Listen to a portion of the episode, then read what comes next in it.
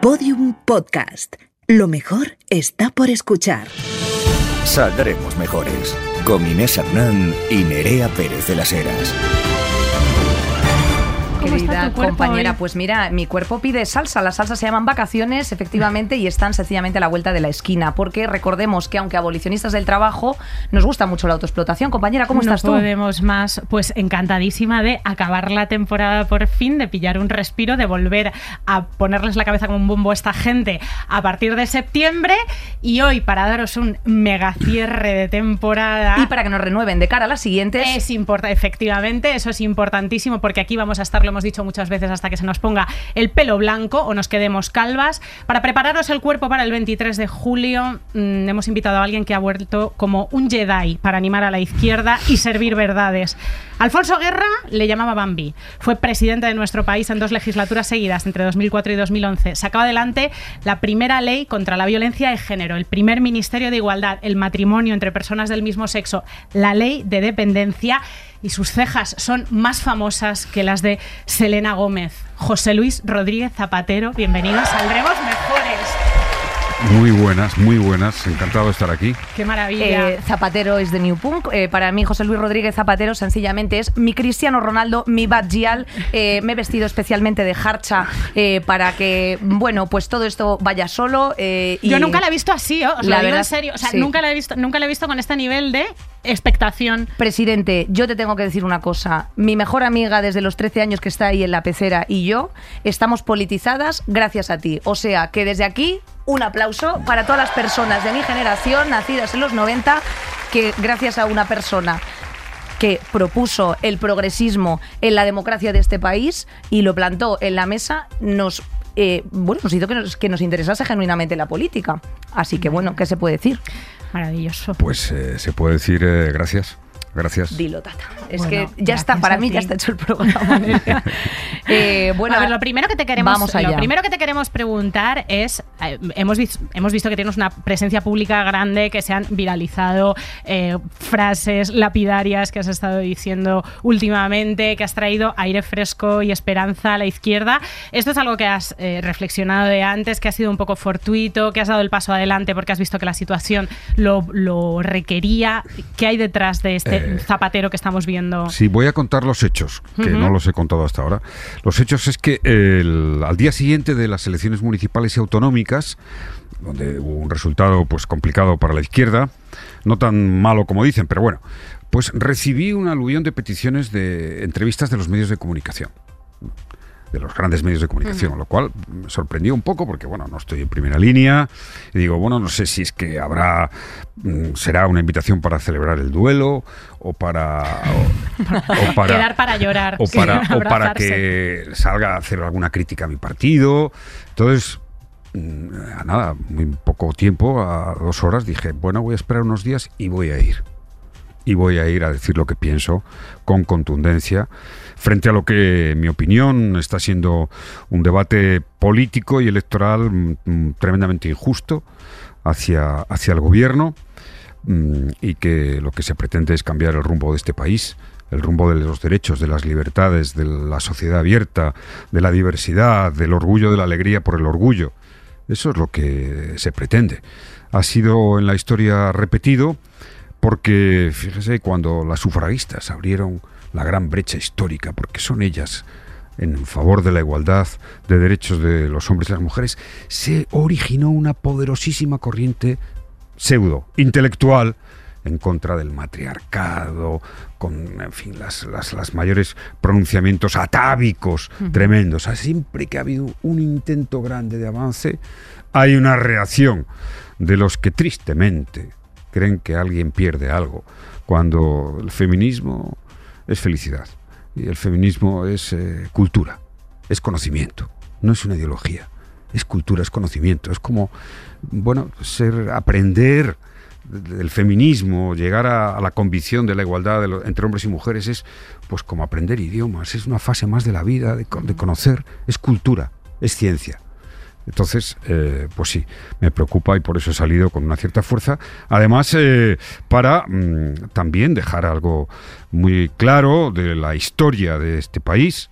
Eh, esa campaña se discutió mucho de Bildu y de ETA y me parecía que yo tenía una, un deber, un deber con, con todos los españoles de decirles la verdad y de no admitir, porque no vamos a admitir ninguna mentira ni ninguna insidia más. Bueno, pues eh, qué decir, que va- tremenda retórica, la verdad. Eh, muchos eh, estudiantes ahora mismo universitarios envidiarán eh, cómo estás exponiendo sencillamente estas factorías y a nosotros nos gustaría preguntarte un poco, eh, bueno, ¿cuál es tu valoración de esta legislatura? No ha sido desde luego nada fácil, una pandemia, una guerra, eh, bueno, mm, yo qué sé, La inflación. las inflaciones, efectivamente, mm, a- a- adversidades climáticas como mm, el volcán, Pues es- la es- filomena. para alguien que objetivamente se aproxime a la situación que hemos vivido, o para alguien que haya estado en el gobierno, mucho más que haya sido presidente, podemos concluir una cosa absolutamente objetiva. Es imposible con las dificultades y la crisis de la pandemia, de la guerra que hemos tenido, tener un balance mejor de la acción de gobierno, del rumbo del país que está a punto, fíjese que estamos discutiendo si ayer salía Feijó, llegamos a los 22 millones, estamos ya en 21 millones de afiliados a la Seguridad Social y al ritmo que este gobierno lleva en este año llegaremos antes que los 22 que promete Feijó, o sea que está un poco No como nos gusta, no te preocupes, aquí estás No, como en casa. Pero es decir, es la legislatura con el gobierno que ha hecho más política por la cohesión social, que ha subido más el salario mínimo interprofesional, que ha hecho la reforma laboral que parecía dificilísima, cambiar el signo de nuestro mercado laboral, siempre caracterizado por un paro mayor que en Europa y por una precariedad mayor, y la ha reducido a la mitad.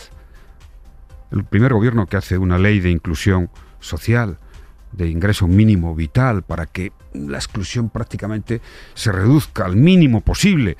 De hecho, ya las desigualdades llevamos tres años prácticamente que tienen la tendencia a disminuir en nuestro país. Y ha sido valiente porque ha puesto un impuesto a la banca, un impuesto a las eléctricas. O sea, ha gobernado para el interés general, para intentar ayudar a los más débiles y redistribuir la riqueza, a la vez que hacer una economía competitiva.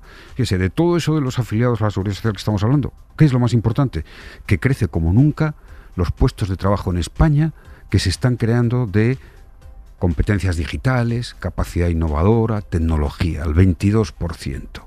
Están creciendo más casi que los empleos, digamos, de menor rango. Bueno, esto es una esto anticipa un futuro mm, que para todas las generaciones bien formadas puede ser eh, muy positivo. Y luego hemos tenido un gobierno que ante el mundo pues, ha defendido, ha mantenido que este país siga siendo un país que exporta derechos. Creo que la mejor España es la que exporta derechos y libertades, capacidad de convivencia, y se nos reconoce así, se nos reconoce así en el mundo. Esa es la, ese es el mejor tiempo de España, en la que España está siendo admirada por el respeto a la convivencia, por la libertad eh, para todas las personas. Y por tanto, en fin, el debate, claro, a mí me produce entre tristeza y una cierta, una cierta eh, incredulidad el que el debate en las filas conservadoras sea ¿cuánto machismo es admisible? Cada vez que oigo eso de fue un divorcio duro, Claro. eso me recuerda, ¿sabe lo que en- en- cuando empezamos la lucha contra la violencia de género, la peor lacra que puede tener una sociedad? Me recuerda aquello de algo habrá hecho. El algo habrá hecho. Había Mm. desaparecido prácticamente de nuestro debate. Absolutamente. Y la violencia de género es violencia de género. Son los hombres que matan a mujeres porque las quieren dominar, poseer en todos los sentidos, que no sean libres. Eso es violencia de género. Y si se niega ese concepto, se empieza a justificar, a explicar, a reducir en la reacción social y a vulnerar el principio de igualdad y de dignidad. A ver, han, han convencido con un relato que desde luego mm, no entendemos muy bien por qué, pero ha ocurrido con las nuevas generaciones sobre todo. Sí, O sea, esa reacción se da en gente muy joven. Totalmente, o sea, ahora mismo TikTok está sencillamente inundado de fascismo y no nos, o sea, no nos tiembla el pulso a la hora de decir que este, o sea, que hay una narrativa que a nosotros se nos escapa. Hablábamos precisamente con Montserrat Domínguez pasadas las elecciones, qué es lo que os haciendo autocrítica, qué es lo que estamos haciendo mal los comunicadores eh, progresistas y con, con esta tendencia política de Para cara parar esa- para parar exacto, esa reacción. para parar esa reacción. Vemos, eh, acudamos a la historia y seamos optimistas. Eh, en la historia siempre, cuando ha habido procesos de avance importantes en la lucha contra la discriminación, porque al final lo que estamos es en una lucha contra todo tipo de discriminaciones que caracteriza la historia, desde luego las la historia y la prehistoria. Y la prehistoria son miles y miles de años.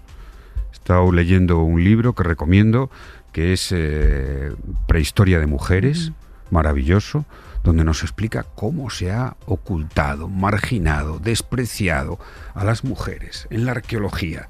No hay ningún museo en España ni en el mundo que tenga más de un tercio de representaciones femeninas. Lo normal es que solo haya 15, un 20% de representaciones femeninas en los museos arqueológicos, porque en el siglo XIX una reacción de la arqueología ¿eh?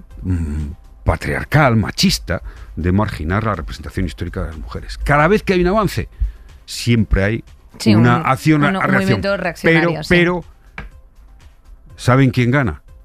Siempre ha ganado en las sociedades libres el progreso, los derechos, las libertades.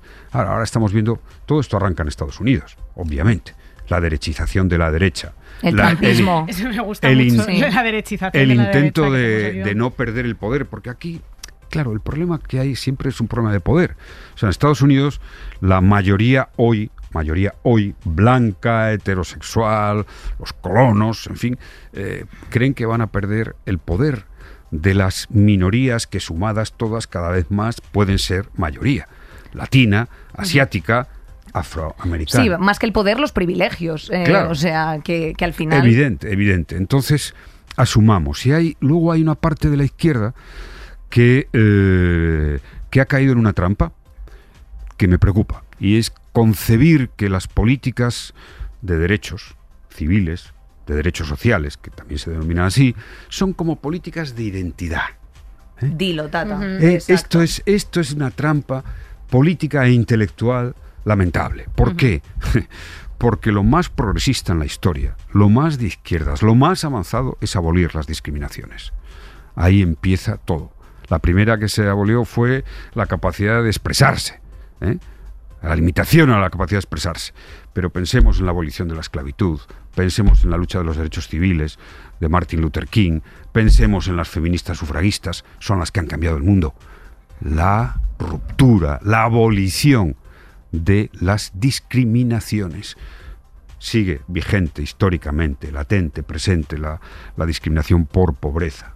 Por pobreza. Algún día los ordenamientos jurídicos, igual que tenemos leyes que hoy en día combaten la discriminación por orientación sexual o por sexo, combatirán también la discriminación por pobreza, que es, la, es lacerante, es casi siempre permanente. Cuando uno estudia, por ejemplo, eh, Latinoamérica, es decir, y ve las desigualdades, y dice, un niño nacido en el Pacífico colombiano, afrodescendiente, a un niño nacido en Bogotá de clase media para que lleguen a una capacidad de estar en una posición igual 11 generaciones. 11 generaciones. 11 generaciones. Entonces nosotros claro. tenemos, nosotros tenemos y para una entonces no, habrá planeta, por cierto. Eh, queríamos daros un poquito de esperanza también desde aquí. Nadando en bolsas de plástico, compañeras. Eh, me gusta que menciones prehistoria de mujeres, yo también lo estoy leyendo, y plantea algo muy interesante, sobre todo que es que las, eh, la arqueología mm, eh, que, se, que se genera en el 19 y la manera de plantear en los museos las recreaciones de cómo era la vida en la prehistoria está profundamente sesgada, pero sobre todo es anticientífica. O sea, la Perspectiva no es que- feminista es, anticientífica. Claro, es que yo vengo diciendo hace tiempo que el feminismo no es una ideología ni un movimiento cultural, es un, un saber, una rama del saber, un conocimiento, es cultura. Pero insisto, eh, siempre esta reacción y esta batalla que se produce se, se resuelve del lado del progreso. Por ejemplo, hay las, arqueólogos que se pusieron a analizar y a estudiar que no había ninguna diferencia entre razas, cuando el debate racial estuvo muy presente en Estados Unidos, grandes intelectuales, grandes universitarios, grandes científicos fueron proscritos en un primer tiempo y luego impusieron, porque el conocimiento y la ciencia se acaban imponiendo, a no ser que por la fuerza intenten derribar los valores que la convivencia social exige. O sea que mm, eh, somos mejores como país, sin duda, y vamos a ser mejores. Saldremos mejor, se llama Saldremos nuestro mejores. programa. Es que la verdad es que no, no entendemos muy bien por qué no te presentas de nuevo. Eh, mm, arrasaría bastante con una simpática Eh, sonrisa. sí. Se te ha propuesto ya estos días. eh, No, no, sí, pero, pero no. o sea, yo tengo una concepción muy clara de la democracia, que la democracia es un poder temporal, es muy bueno, porque es una forma de control y que uno dé toda la energía que tiene, yo di toda la que tenía, mis ideas principales se cumplieron y ahora pues tenemos a alguien al frente del, del Partido Socialista con una fuerza, una capacidad de gestión, una determinación que para eh, digamos, tener enfrente una derecha tan hostil, pues me parece que es, eh, reúne todas las condiciones. Yo, en ese sentido creo que es muy importante. Y ha hecho una gran gestión. Es que la gestión económica y su proyección internacional, cuando aquí se le acusa... bueno, decir, han hecho, tengo que decir, es un gobierno de por coalición. supuesto, no, Never por forget. Y además, y además eh, primero, el primer gobierno de coalición, si es que esto pasará así, o sea, pueden decir lo que quieran, pero como el otro día afirmé, ETA dejó las armas, se entregó bajo mi gobierno. Eso es para ser incontestable. Se irritan, pero es incontestable. Sin va a ser concesión, además, Y va a ser incontestable que el primer gobierno de coalición fue un gobierno que hizo desarrollarse la economía, el empleo y las políticas sociales como ningún otro en la democracia. Esto va a quedar. Porque es que, Son es que datos, la- claro. La, verdad, la verdad se combate, pero la verdad, cuando la convicción la tienes y la defiendes, se impone. Y esto es así. Oiga, yo el otro día estaba con alto empresario y me decía, no, es que este gobierno contra las empresas. Contra las empresas. Se ha dado 35 mil millones de euros de ayudas en la pandemia a empresas, a autónomos, a empresarios. Pero, por favor, ¿cómo está la economía? ¿Cómo están los beneficios empresariales? ¿A que no se habla de eso? Casi. Los beneficios empresariales están en máximos. Y me parece bien, siempre que el salario mínimo siga subiendo más, más, más, que los salarios sigan subiendo conforme a los beneficios empresariales y conforme a la economía. Y por supuesto que se paguen los impuestos para que eso, no tengamos ningún problema en la sanidad, en la educación. Otra cosa, el gobierno, que me parece importantísimo, con más inversión en becas, con más ayuda en becas, que es la, una de las grandes palancas transformadoras que derrota la desigualdad. Este gobierno, este gobierno. Bueno, hay gente que quizá porque sus activos son muy, muy poderosos, que no les gusta, pues que suba el salario mínimo, porque además es que se caen los mitos de la derecha neoliberal. De que se van a Si sube el salario mínimo, hay, aumenta el paro. Falso, ya se ha demostrado.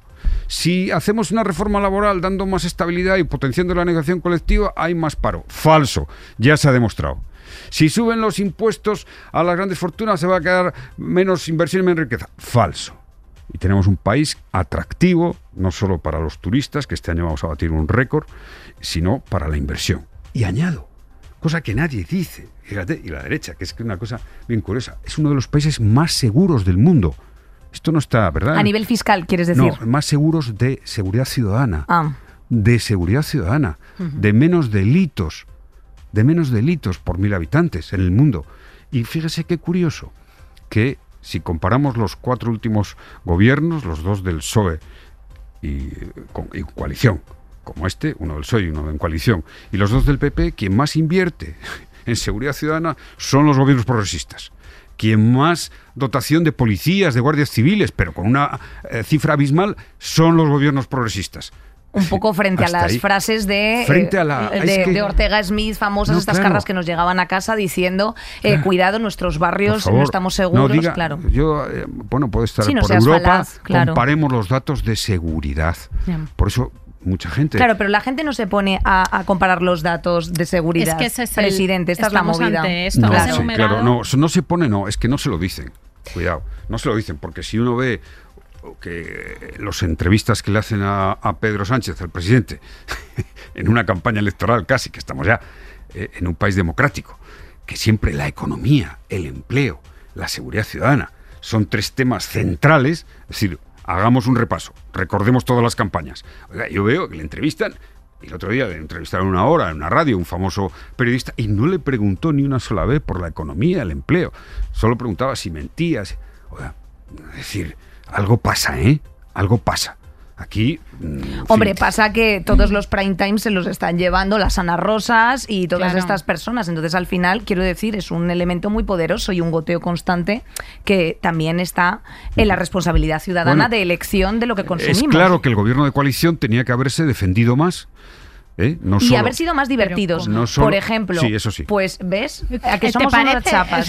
Es, que somos unas Es que hay, un, hay un tema de Claro. discurso porque tú has enumerado y en este programa, y lo hizo Monserrat Domínguez el otro día, hechos. Políticas sociales, políticas ambientales, políticas de igualdad, eh, me- me ayuda en momentos de inflación, subida al salario mínimo. O sea, tenemos una serie de hechos incontestables que han mejorado la vida de la gente y que vienen de este gobierno de coalición.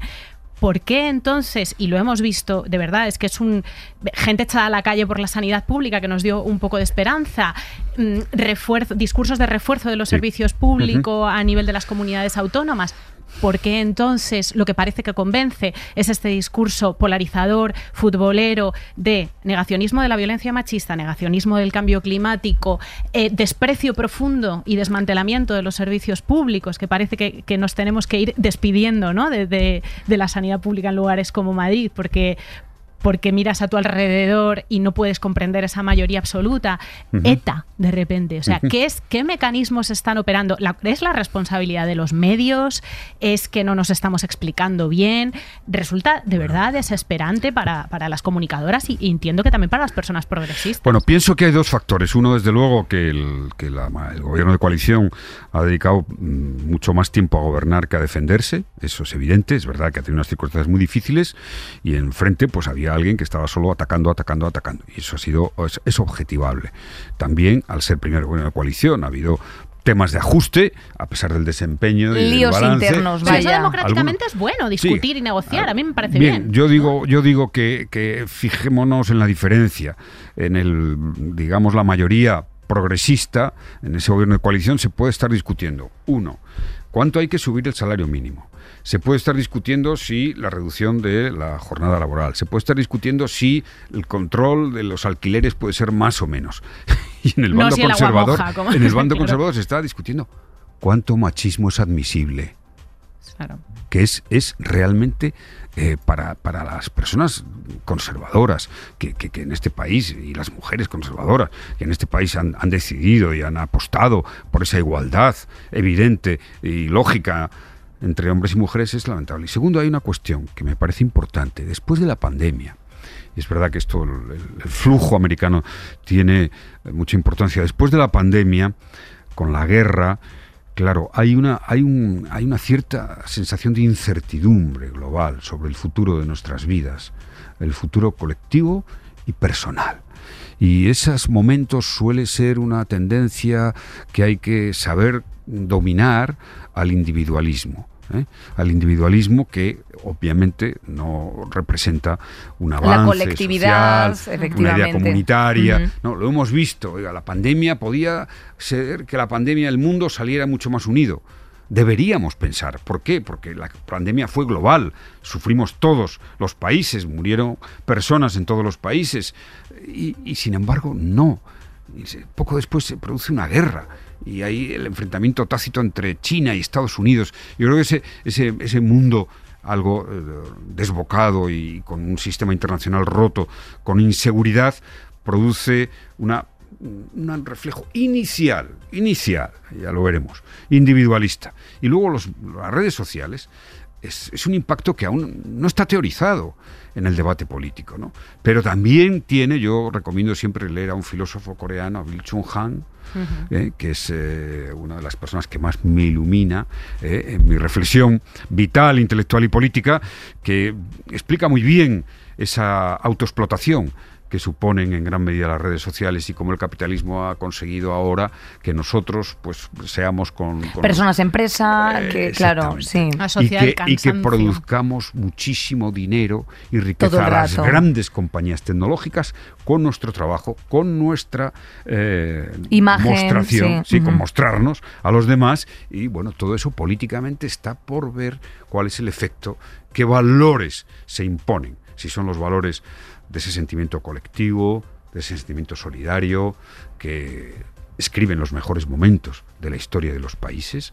Ahí están, eh, eh, todo el periodo después de la Segunda Guerra Mundial, la España de la democracia avanzada, son los mejores momentos, siempre cuando un espíritu de solidaridad, cuando un espíritu de país, cuando un espíritu de saber que tenemos un destino común y que en ese destino común nadie debe quedar atrás, son los mejores momentos que han escrito todos los países, cuando se desgarra, cuando se confronta individual, cuando, en fin, pues son momentos de retroceso. Entonces, mm, bueno, tenemos que hacer un esfuerzo. Fíjese, yo lo digo ahora, lo eh, yo he descubierto el impacto de las redes mm, después de la entrevista que tuve hace dos lunes con Carlos Herrera en la COPE. Porque, bueno, claro, en mi época, cuando yo estaba en primera línea, no había redes sociales. Era otra historia completamente diferente. Y yo, pues, claro, no estaba, digamos, muy activo y descubrí el, el enorme impacto que tienen las redes y cómo tienen un lenguaje especial, una capa, una comunicación especial. No, nosotros, o sea, quien, quien está convencido de que sus valores son mejores, quien tiene los argumentos, los hechos históricos, al final prosperan en su idea de país, de sociedad y de vida en común. Es decir, habrá combate, habrá momentos difíciles, pero no cabe ninguna duda. O sea, combatieron mucho aquellos que empezaron a descubrir que la Tierra no era plana. Les combatieron extraordinariamente. Einstein, que es quizá la mejor cabeza de la historia al principio, casi le ridiculizan, ¿no? Pero el conocimiento, la cultura, es lo que marca. Vivir, vivir de verdad, vivir en democracia, vivir con principios es escuchar, leer, dialogar y sentir. Pongamos esos verbos a trabajar y no tengo ninguna duda de que eh, la fuerza de la mayoría social que quiere más igualdad, dignidad plena, sociedad abierta, cohesión social, que no haya gente en exclusión, que se reparta un poco mejor la riqueza. Esos son valores que en mi opinión son ampliamente sentidos. Son valores de la mayoría de los ciudadanos y ciudadanas. Lo siento así yo también, eh, pero lo cierto y verdad es que al final, luego después, eh, bueno, la impresión que se hace a nivel colectivo en ocasiones, pues como tú bien decías, es otra. Eh, hay una cuestión que es muy interesante y es que hay mucha política que se está haciendo solo para Twitter, o sea, solamente para coger estos mm, fragmentos, o sea, ya hay un lenguaje que está perfectamente estudiado eh, y bueno, pues mm, muy direccionado en un sentido. Y, eh, y yo creo que hay una pregunta que todos los ciudadanos nos hacemos en un sentido o en otro y es que evidentemente eh, los políticos hacen, o sea, bueno, o mm, dirigen el discurso que quieren dirigir, evidentemente, pero hay una cara B que crees presidente que si supiéramos los ciudadanos cuáles son esas cloacas y no las contadas por Villarejo, sino cuál es la side B de llevar las riendas de un estado como España directamente nos daría un ictus. Bueno, que pienso sinceramente que lo de Villarejo es muy excepcional. ¿Eh? Y es más, yo cuando empecé a conocer ese personaje, siendo presidente, nunca había oído hablar del tal Villarejo. Luego, cuando he conocido todo lo que hacía, me ha parecido terrible. Y sobre todo que hubiera eh, compañías importantes que le contrataran para eh, espiar a políticos. Me parece, en fin, absolutamente. Creo que es excepcional. He sido presidente del gobierno y, claro, por supuesto, hay intereses en una democracia. Eso está claro. Hay valores políticos, proyectos políticos y luego hay intereses. Los intereses, pues claro, normalmente los hacen valer mejor aquellos que tienen fuerza económica y que a través de, de diversas vías de los medios, pues lo consiguen. Pero, pero, el poder político es el poder más importante. ¿eh? O sea, debemos hacerlo así, debemos pensarlo así. Yo puedo decir como presidente de gobierno, sabía perfectamente que había sectores económicos que preferían otro gobierno y que invertían en eso, que invierten en eso. Pero eh, directamente nunca tuve la sensación de que se me intimidara. Eh, es más, lo he dicho muchas O veces. sea, lobbies de presión, eh, que por ejemplo... no se atreven con el presidente de gobierno, es todo. No se atreven con el presidente Pero con de los gobierno. ministerios a lo Pero- mejor sí. Sí, pero no, aquí vamos a ver, aquí la, la- la cuestión clave es, es el, el- el debate social, el debate público. Es la cuestión clave. Y la cuestión clave, ¿cómo se intenta influir? Se intenta influir con medios que no son afines, que está, oye, perfectamente dentro del marco de la libertad de expresión. Lógicamente hay medios de, eh, línea editorial es conservadora. Ahí es donde se influye. ¿En qué línea? En la línea, lógicamente, de marcar los temas del debate. Enmarcar los temas del debate.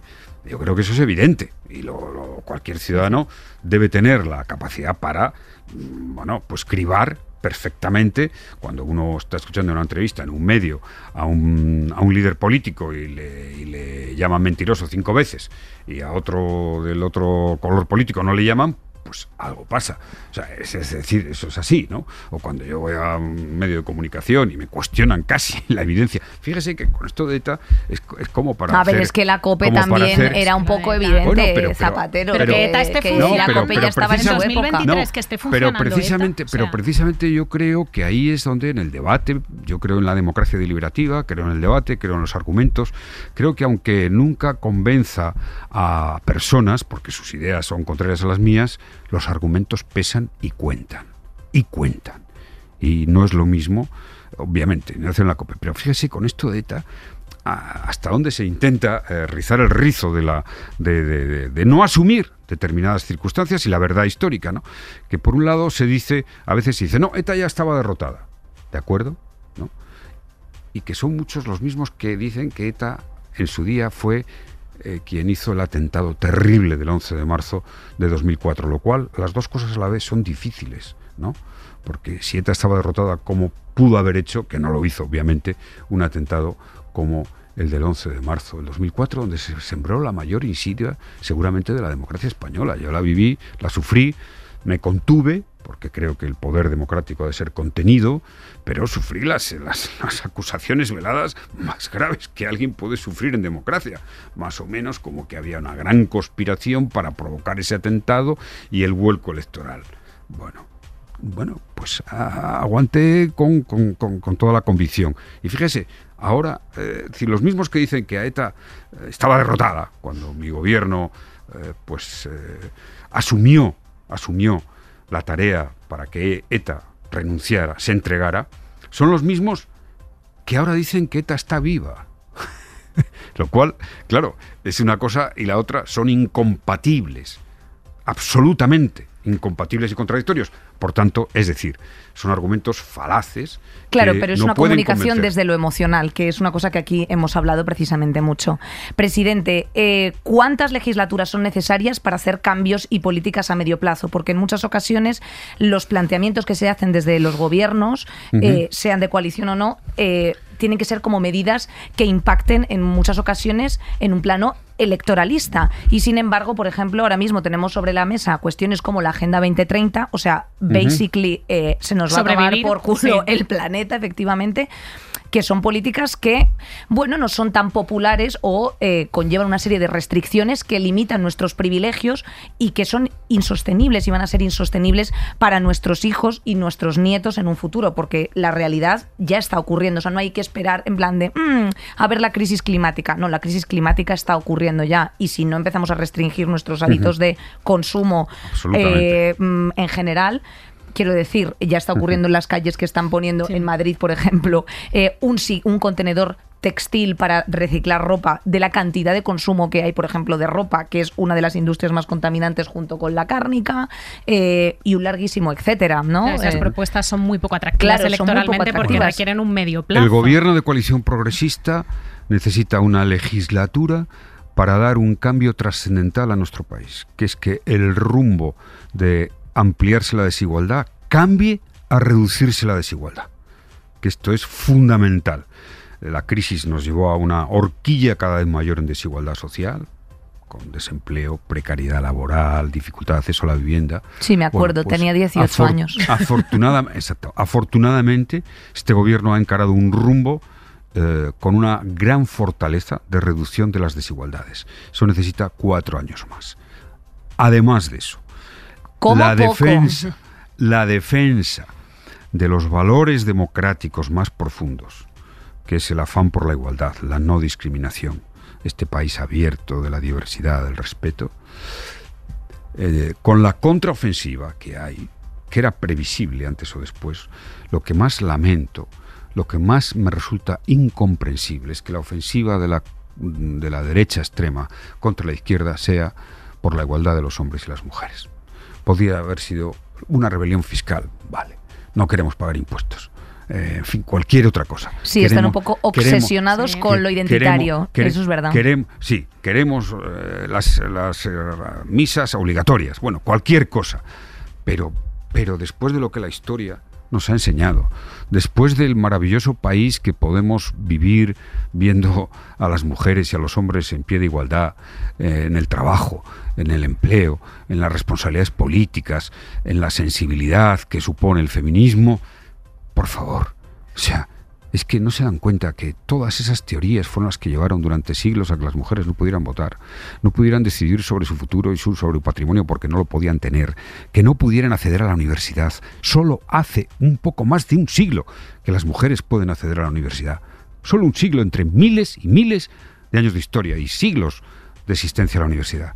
Esas teorías son las que inundaban todo ese tiempo oscuro, triste, no democrático, de libertad solo para los poderosos hombres. Eh, y además hemos sido referente internacional. O sea, desde fuera sí que se reconoce la labor del Ministerio de Igualdad y aquí eh, ha recibido una, una violencia política sin, prece- sin precedentes. Hemos oído en la, en la Cámara Representativa de todos los españoles unos, unos insultos inaceptables para de verdad que se nos saltaran las lágrimas a las, a las feministas. La institución internacional más importante en favor de la igualdad de derechos de las mujeres es el Comité contra la Discriminación de la Mujer de Naciones Unidas, famoso CEDAW, que preside una mujer española brillantísima. Ese comité hace informes periódicos, evalúa a los países. En el mes de mayo, esto no lo habrá visto en ningún medio de comunicación, en el mes de mayo ha evaluado a España y al gobierno de coalición progresista y de manera singular a los ministerios afectados. Y la evaluación es extraordinariamente positiva. ¿Eh? Pero hay que, hay que citar ese informe. Desde luego, si fuera otro, seguramente muchos medios, si hubiera habido otro gobierno, lo pondrían encima de la mesa. Hace todo un relatorio de las leyes, de los planes, de los avances, de la sensibilidad que ha tenido este gobierno en materia de igualdad y el ministerio lo protagoniza. Insisto, la institución internacional más importante, que es de Naciones Unidas, es el famoso Comité contra la Discriminación de las Mujeres en el mundo. en el caso en el caso de Irene Montero ella siempre eh, ella siempre te menciona, siempre menciona a Viviana Ido, siempre vuelve a, a- a tu, legis- a tu legislatura, es, Sí. es como constantemente lo tiene muy Lucia que te presente. quiere mucho, eso es verdad. Sí, sí, sí, siempre. eh, ¿Cómo valoras cómo está su figura ahora, sobre todo en el contexto de los acuerdos de partidos a la izquierda del PSOE, de Bueno, ahí- Sumar?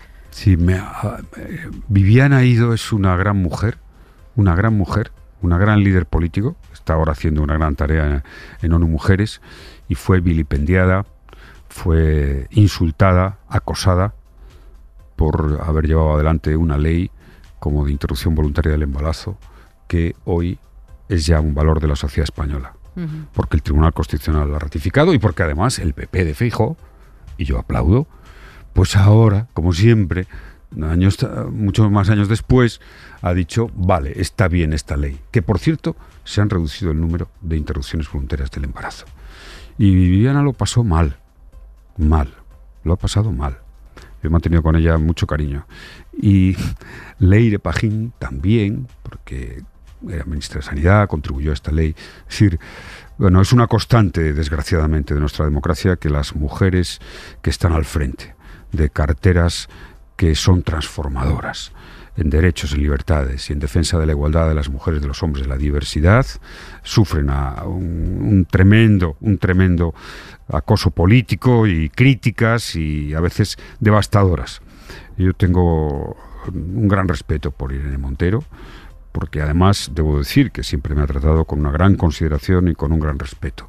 Y me parece que es muy importante en la vida ser leal, muy importante, de las cosas más importantes. Yo lo digo siempre a mi familia, a mi partido, a mis ideas, a mis convicciones. Y añado algo, digo, bueno, todos hemos pasado momentos difíciles o más o menos en la vida pública.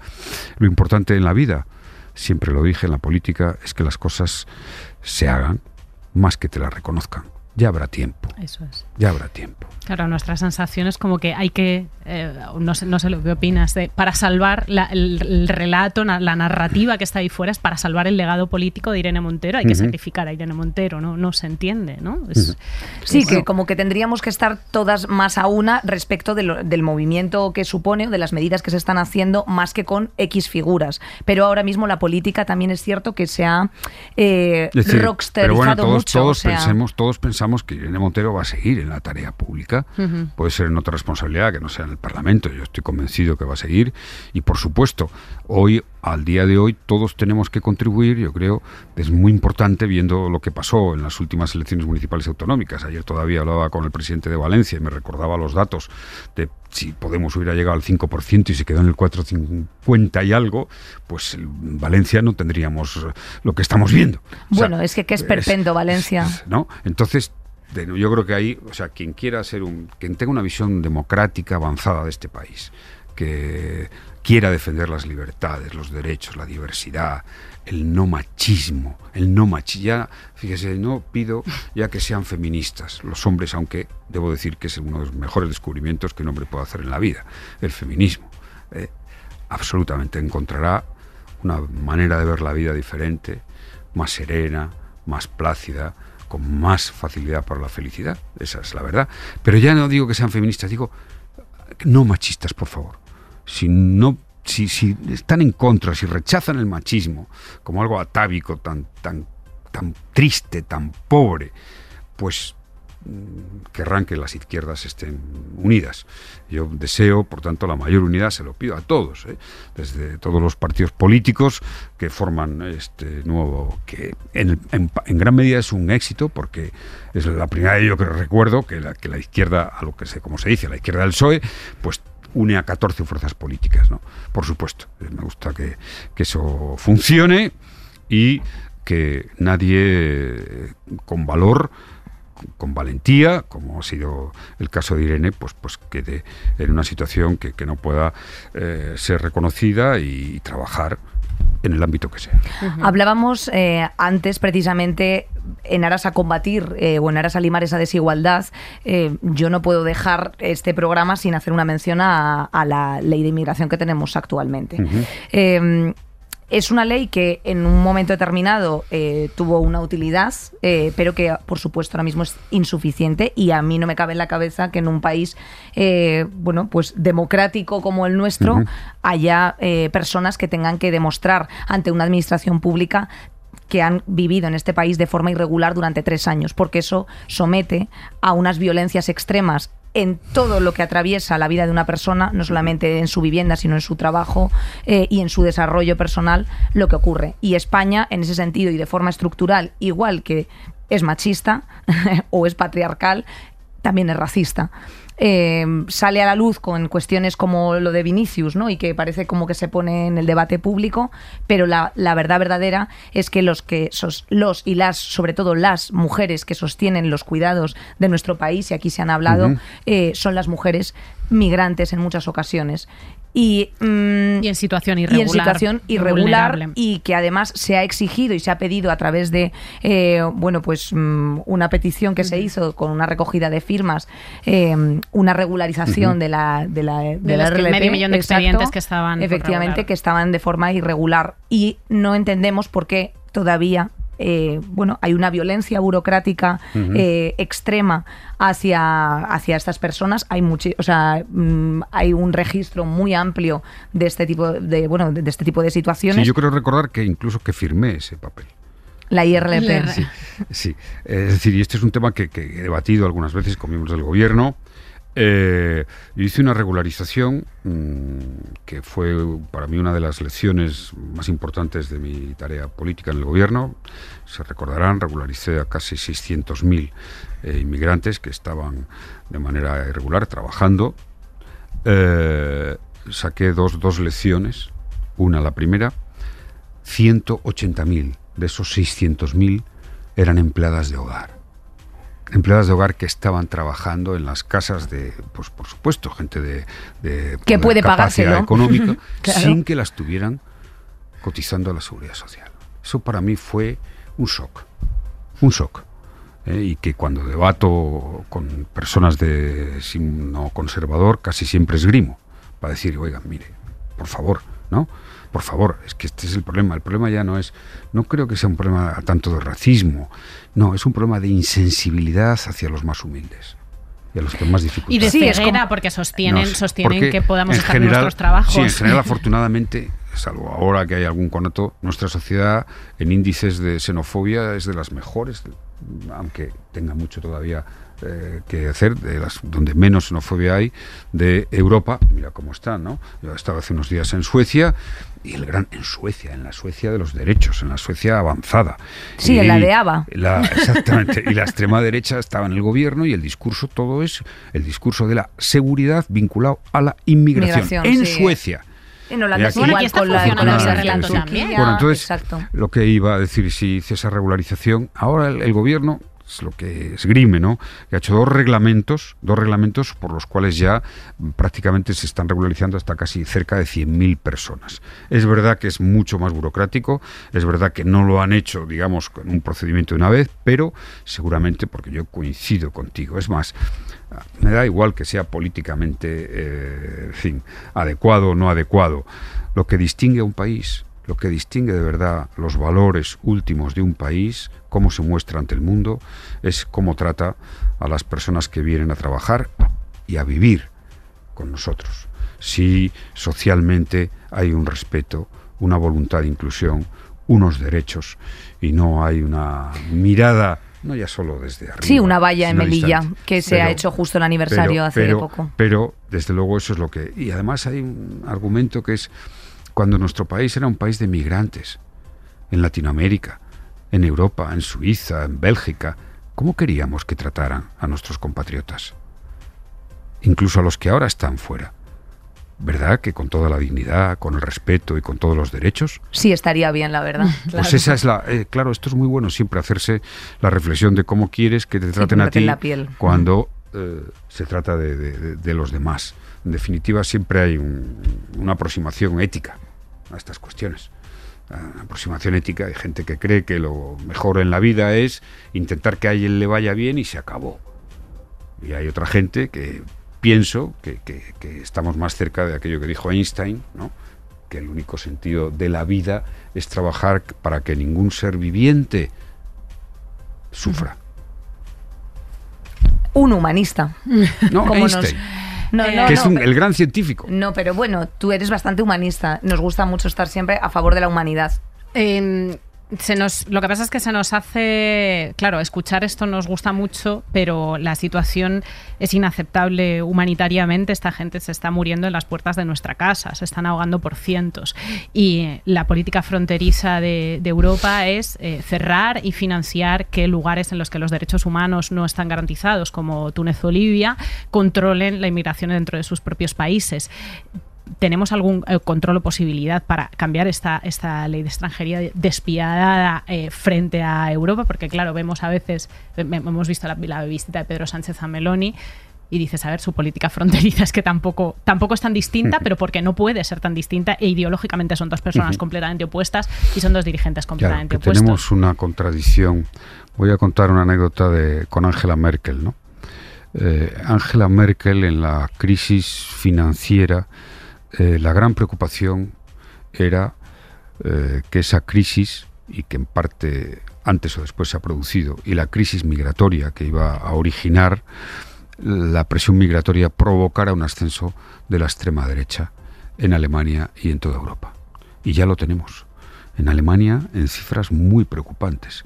Y Angela Merkel y la CDU ha hecho una política de lo más progresista en materia migratoria.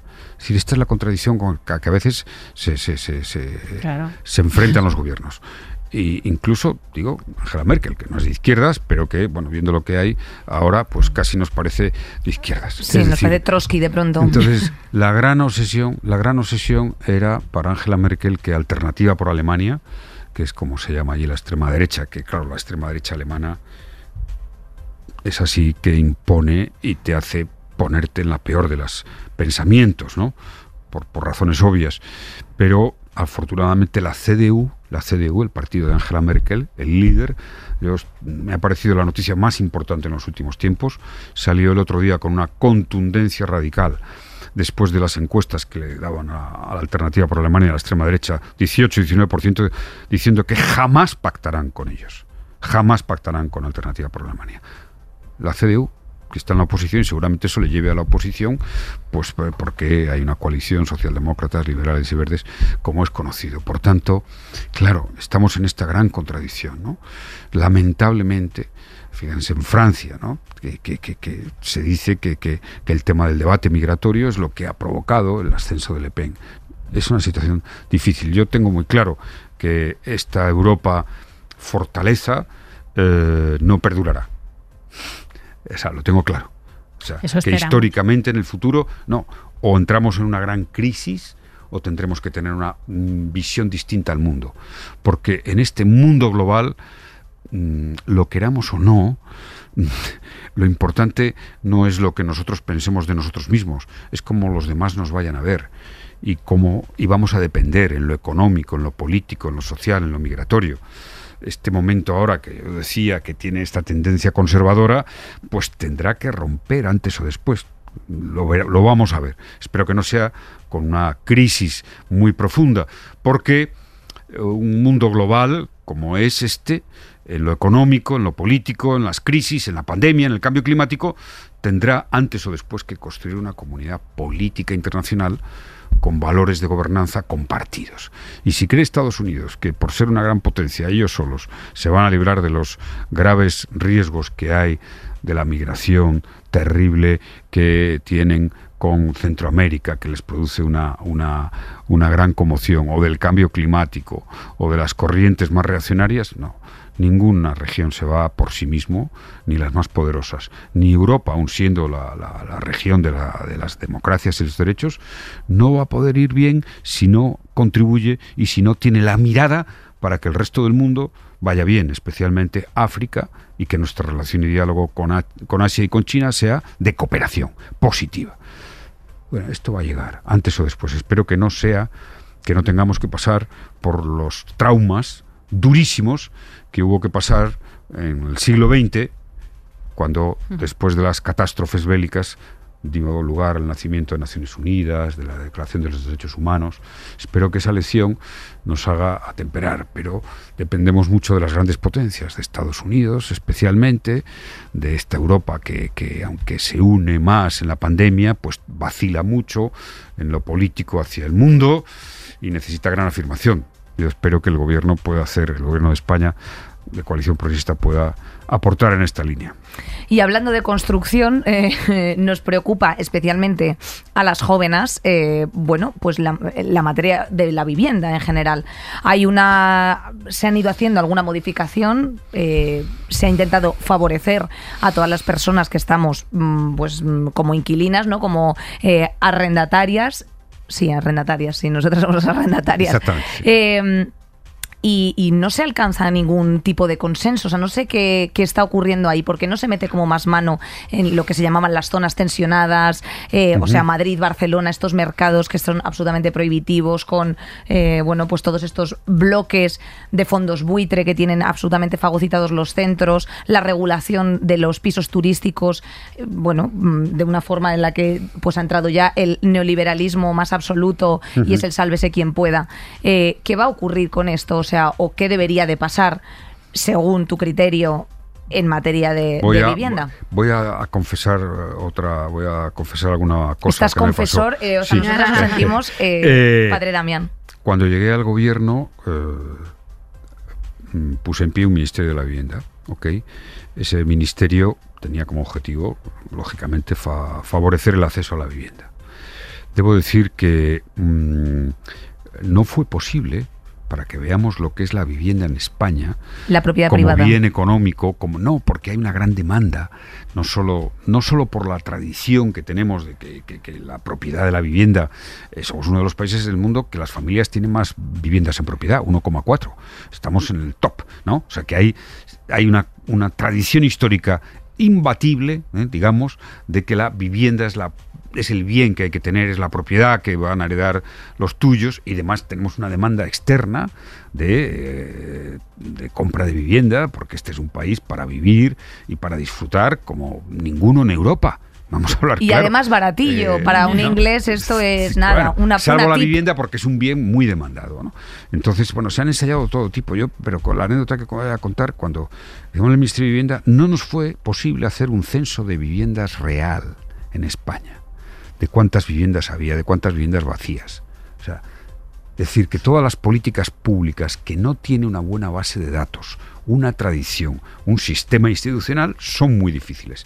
Intentamos eh, hacer eh, varios ensayos, promover la, la vivienda pública en alquiler, promover más desarrollos urbanísticos, ayudar con una renta al alquiler y entonces siempre se produce la fuga, ¿no? O sea, tú ayudas con 200, eh, que hicimos, 200 euros para alquiler a los jóvenes, hasta un tipo de renta de alquiler. ¿Y qué pasaba? Pues que que dar y el, el propietario subía el alquiler, ¿no? Porque saben que te habían dado una ayuda. Entonces, es realmente difícil. Prueba de ello es que hay los dos temas más difíciles. Sí, como por cuando eso- se ha bajado el IVA en los supermercados y Pues, Mercadona que- me que- encabrona. Claro, pero, exacto. pero debo decir, que es lo, lo que, lo, que, lo que me parece más importante, que los dos temas más difíciles que eh, hemos tenido en toda la democracia, porque en infraestructuras estamos bien, en sanidad bien comparativamente, en fin, en general el país, en mayoría de las cosas ha dado un desempeño en la democracia muy positivo, con vaivenes.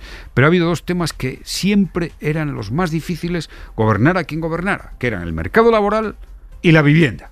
¿De acuerdo? Eso podríamos coincidir, podrían coincidir todos los sociólogos, los economistas y los políticos si lo hacen, si lo hacemos con cierta honestidad, porque me siento yo mm, también en la autocrítica, ¿no?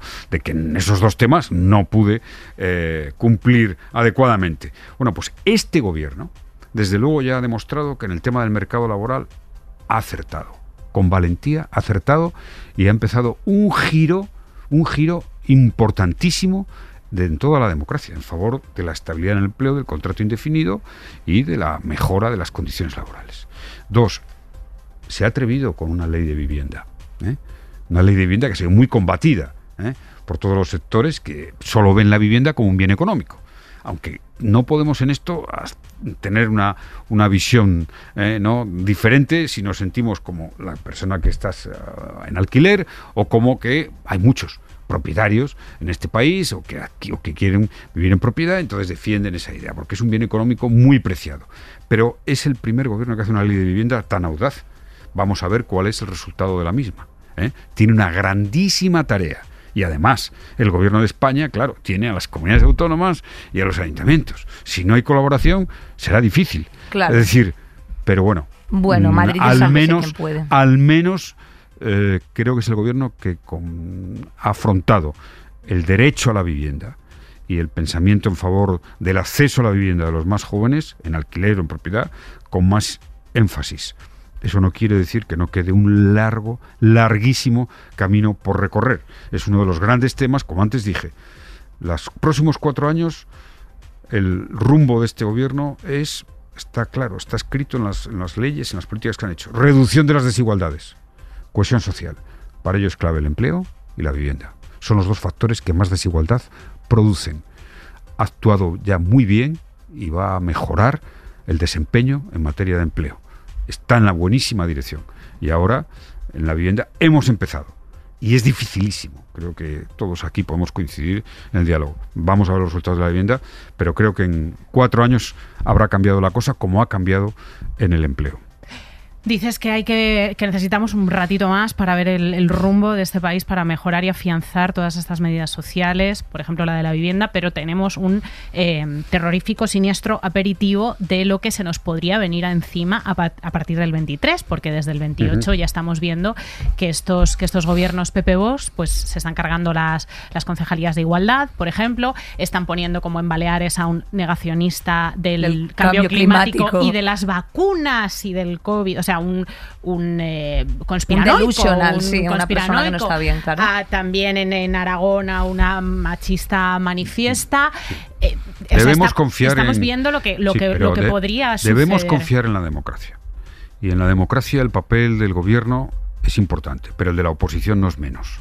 Yo fui cuatro años líder de la oposición y creo que es fundamental para poder ser siempre alternativa y poder dirigir un país en un momento dado o frenar la dirección que un país o una comunidad autónoma se pone de manifiesto. Por ejemplo, uno- un, un ejemplo que está en la memoria de todos, Rajoy intentó eh, cambiar eh, la, la ley de la interrupción voluntaria del embarazo porque era una demanda de la derecha más dura y le encargó a Gallardón, ¿de acuerdo? Bueno, Que- ¿Te acuerdas? vaya nombres ¿Te que estás dando. Sí, no, bueno, yo, fin, tengo buena relación, tengo un, respeto a todo, me parece que es fundamental.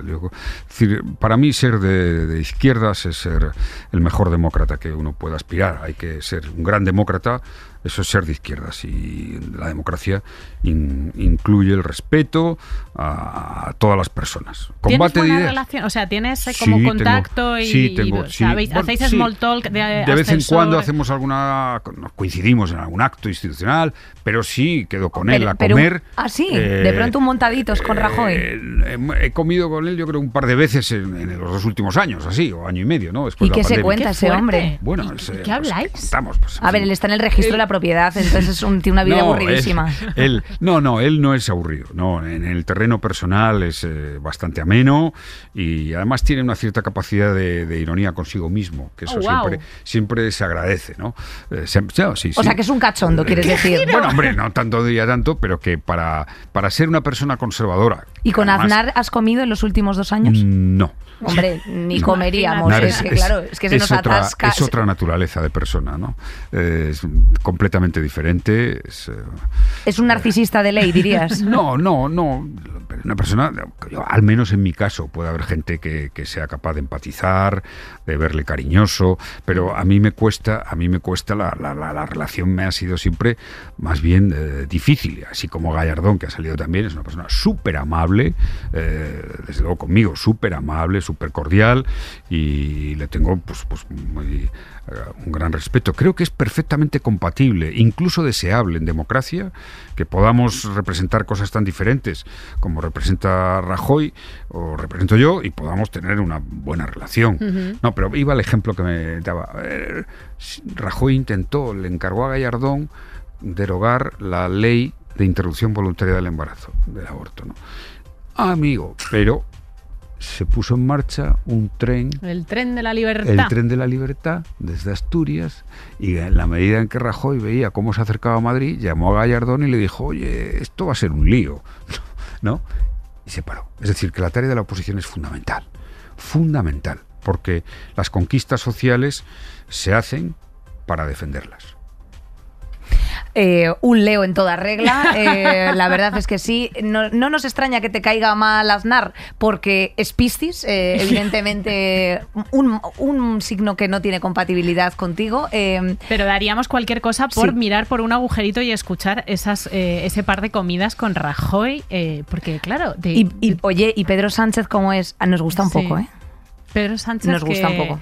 Bueno, es buena ¿qué onda. Es majito. Sí, completamente. También es Yo- muy alto como tú. bastante más alto.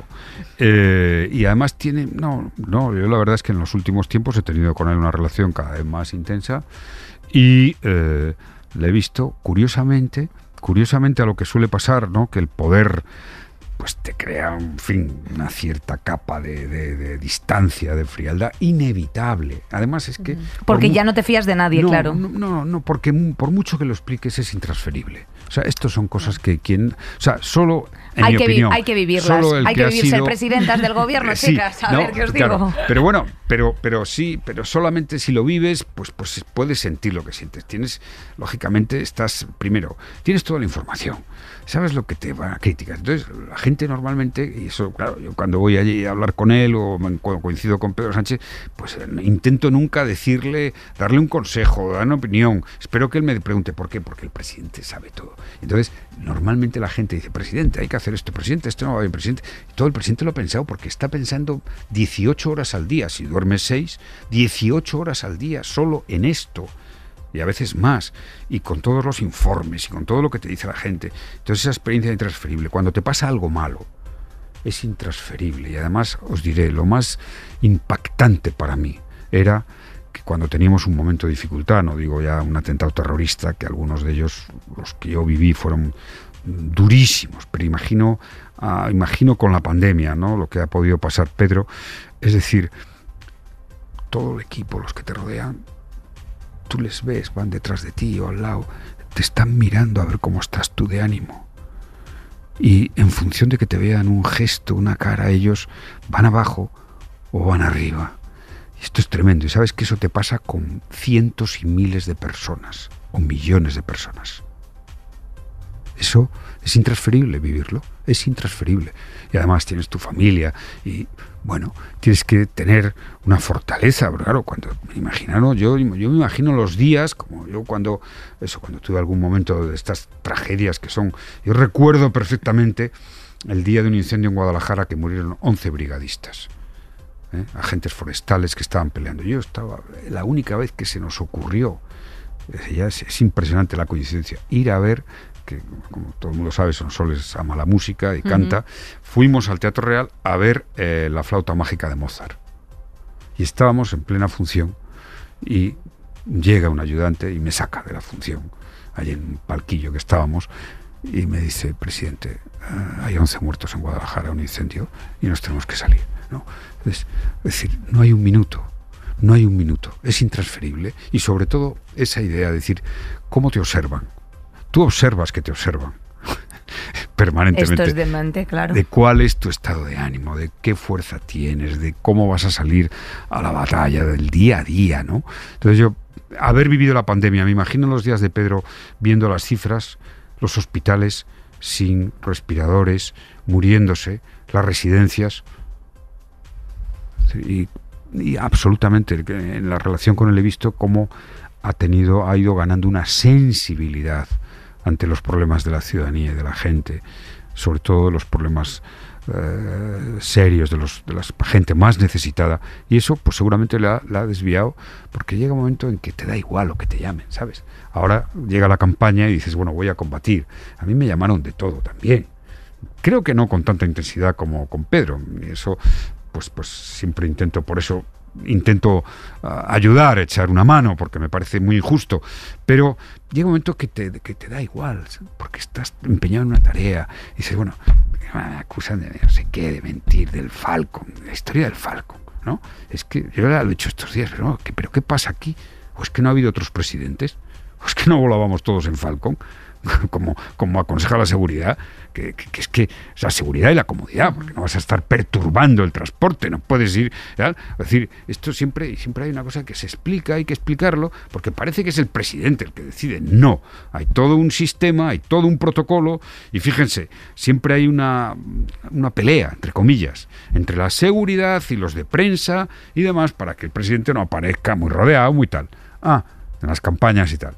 Ah, y un día pasa lo que le pasó a Mariano Rajoy, cuando lo agredieron, aquel puñetazo, por bueno, intentar decir que no esté muy rodeado.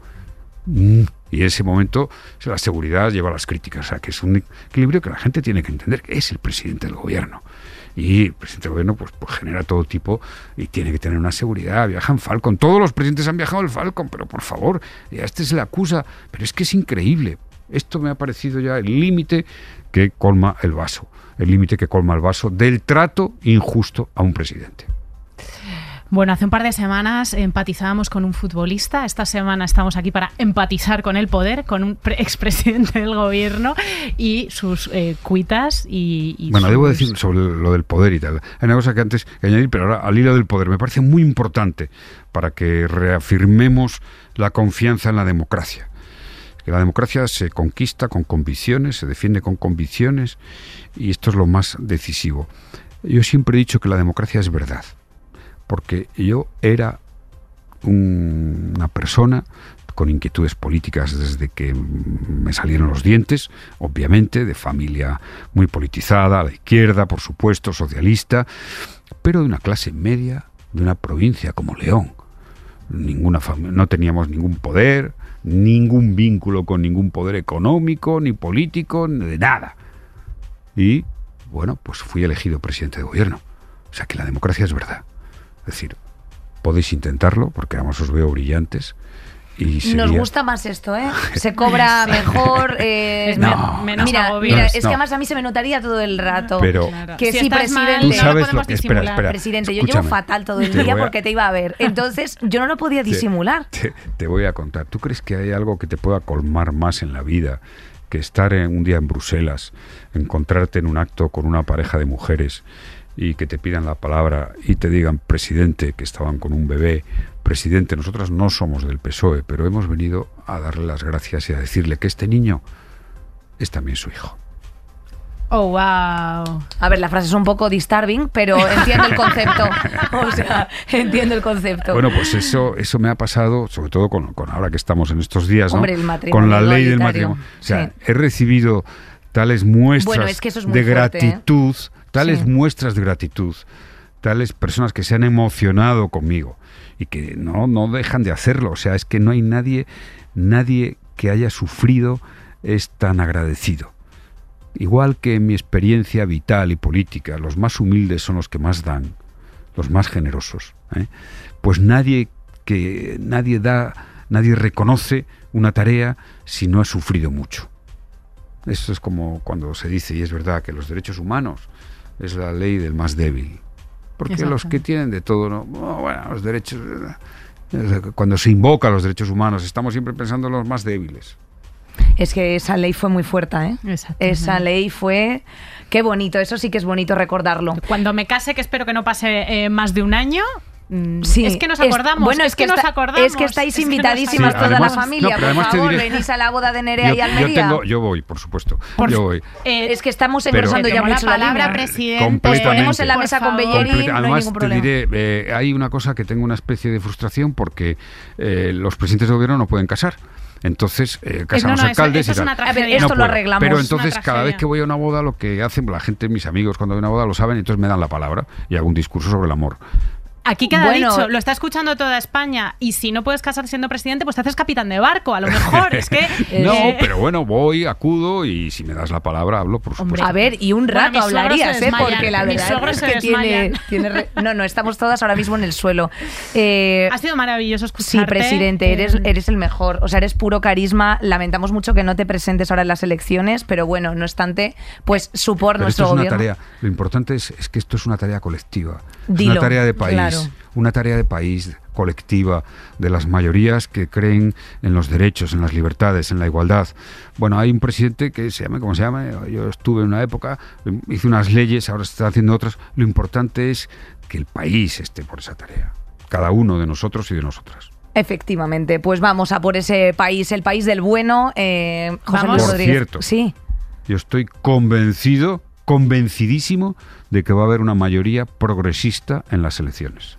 Ay, por favor, venga, arriba los corazones al 23 de julio, por Yo favor, también con lo una creo. sonrisa, esas Hombre, urnas, claro. todo el mundo. Porque para empezar, por favor, os lo pido. Las obreras con clase, Hijas ¿qué es lo que no tenemos? Vacaciones. Así que ese 23 Ahí, de julio 23 de estaremos todas julio, con el votando abanico, mientras nena. todo el mundo esté en sus putos yates de Formentera.